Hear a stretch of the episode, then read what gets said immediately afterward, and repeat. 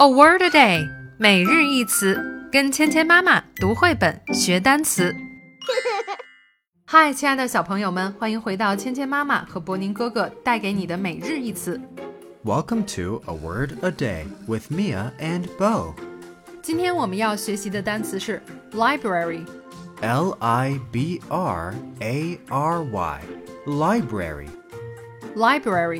Library. library 这个单词的意思是图书馆，是一个有很多书的地方。 A library is where you can read and borrow books, magazines, and other materials. 我们来看看绘本中的句子。Ken jumps in the library。小袋鼠 Ken 在图书馆里跳来跳去。 Ken is jumping while reading a book. Ken 在读书的时候边读边跳。 He really loves jumping。他可真喜欢跳。接下来我们来练习今天的跟读作业。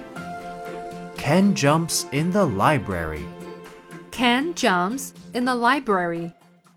Can you say library? Great job!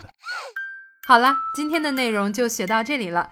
记得去芊芊妈妈 App 读绘本学单词。